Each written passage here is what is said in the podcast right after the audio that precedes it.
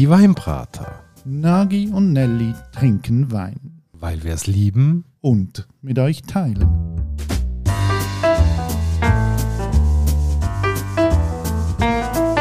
Hoi Nagi. Ciao Nelly und hallo liebe Hörerinnen und Hörer zur ersten Folge von der Vibrator Weiterbildungswoche. Eine Woche lang reden wir über alle Aspekte, die äh, auch mit Wein zu tun haben, aber wo es nicht ums Getränk selber geht, sondern um alles, was halt auch eine Rolle spielt. Und eine von der grössten Rollen beim Wein spielt was, Nagi? Ich würde sagen, das ist die Flasche. Flasche. Irgendwie muss man Wein ja abfüllen, aufbewahren, ähm, können verschieben, lagern und so weiter. Und dort spielt die Flasche eine entscheidende Rolle. Ja, aber ist das schon immer Glas gewesen? Nein, das ist natürlich nicht schon immer Glas gewesen. Also heute ist Flasche die gebräuchlichste Aufbewahrungsart für Wein. Es gibt noch ein paar äh, alternative Ansätze wie Tetra Pak, aber da müssen wir jetzt nicht drauf eingehen.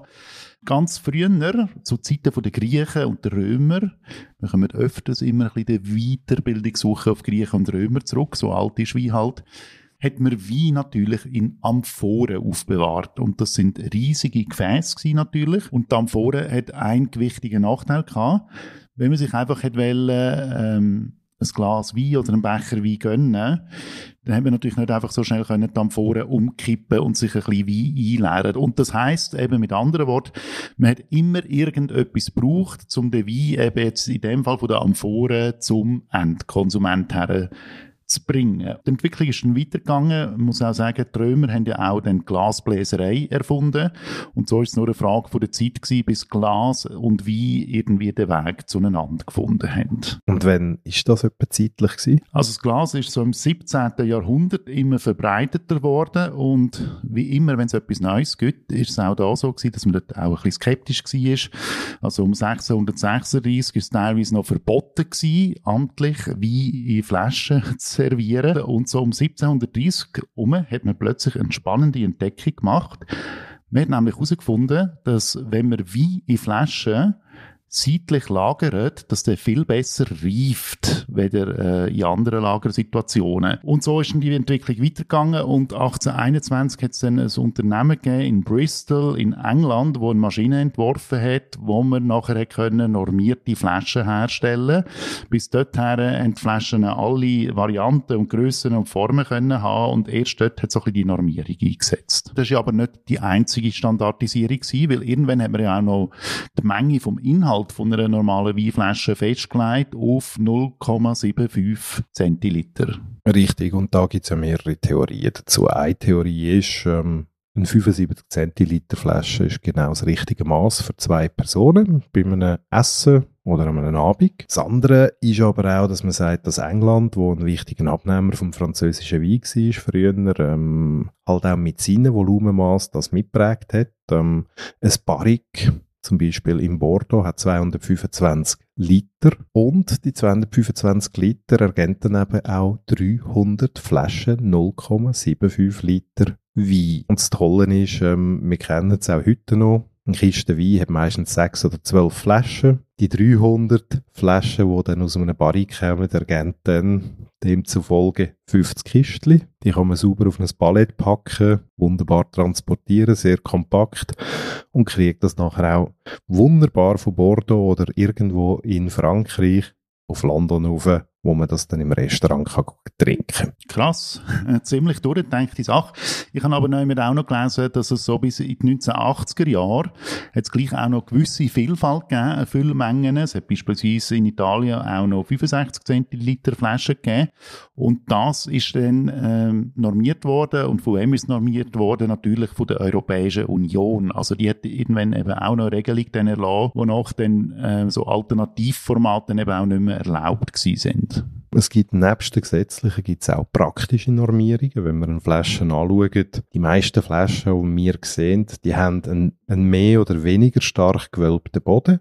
Und das hat ähm, nebst einem Vorteil von der Standfestigkeit, wo die Mulde der Flasche verleiht, eben auch einen Zusammenhang damit, dass äh, die Flasche selber an einem grösseren Druck standhalten Also es ist vor allem entstanden, zum Schaumwein abfüllen und haltbar machen können länger aufbewahren, weil die Wölbung essentiell ist, damit die Innendruckfestigkeit von der Flasche erhöht wird. Und wenn es um Füllmengen geht, dann gibt es ja auch noch grössere Flaschenformate. Es gibt ja nicht nur äh, 075 Flaschen. Es gibt beispielsweise anderthalb Liter, das nennt sich Magnum. Dann gibt es drei Liter, das nennt sich Cherobom oder Doppelmagnum. Dann gibt es viereinhalb Liter, das nennt sich Reobom. Dann gibt es 6 Liter, das nennt sich Methusalem. 9 Liter heißt Salmanassar. 12 Liter heißt Balthasar. Und dann gibt es 15 Liter Flaschen Nebukadnezar. Hast du 15 Liter Flasche im Keller? Nein, habe ich noch nie gehabt. Ich kann mich nur an 9 Liter erinnern, wo dann leider Korken hatte an unserem Vibratorfest. Es gibt aber auch noch unterschiedliche Farben beim Glas, oder? Also das Glas hat ja gleich eine wichtige Funktion. Es muss möglichst dunkel sein, weil Licht ist ja Gift für den Wein. Das heißt, es muss schon mal das Licht ein bisschen abschotten. Es gibt aber gleich, es gibt grüne Gläser, es gibt braune Gläser, es gibt sogar blaue Gläser. Wie wird denn das eingeteilt? Ist das eine regionale Geschichte, wer was braucht? Ist das eine traditionelle Geschichte? Ist das eine rein pragmatische Geschichte vielleicht?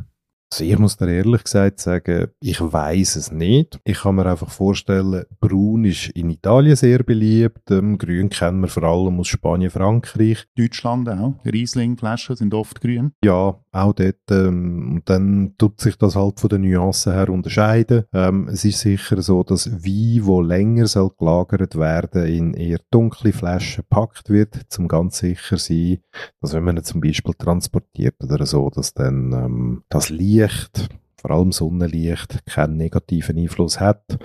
Weisswein wird dann eher eigentlich in Klarsicht oder eben weißen Flaschen abgefüllt, weil das in der Regel auch dann Weine sind, wo man früher zugänglich trinken kann und die dann nicht immer ganz so langer Lagerung bedürfen. Reden wir mal vielleicht noch über die Flaschenform. Also die Form der heutigen äh, 0,75 Flaschen, ist auch nicht überall gleich. Es gibt Burgunderflaschen, es gibt Bordeauxflaschen, es gibt das deutsche Flaschenformat, so lang schmal, wo man meistens für Riesling braucht. Ist das einfach ähm, ein bisschen Marketing oder hat es da einen Zweck dahinter?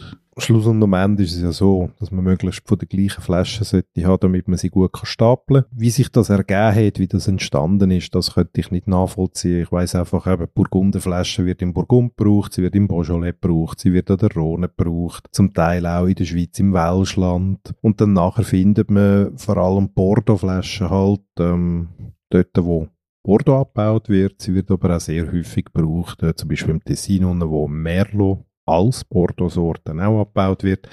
Ich könnte jetzt da nicht sagen, wie das genau entstanden ist, aber das sind so die drei gängigen Formen, die man sicherlich kennt. Und jetzt hat uns ja einmal ein Winzer erzählt, oder? Es hat ein bisschen Flaschennotstand gegeben, ähm, Corona, Krieg, Versorgungsengpässe, also auch das ist ein Problem für die Winzer, dass sie gar nicht mehr so viele Flaschen bekommen, wie sie teilweise brauchen. Und dort ist jetzt doch auch so, dass gewisse Winzer ein bisschen flexibel geworden sind in der Flaschenform, dass sie einfach nehmen, was sie bekommen und dann die ursprüngliche Form nicht mehr so eine grosse Rolle spielt schlussendlich, wie gesagt, es kommt auf den Inhalt an. Die Form ähm, finde ich zweitrangig ist sicher schön zum Anschauen.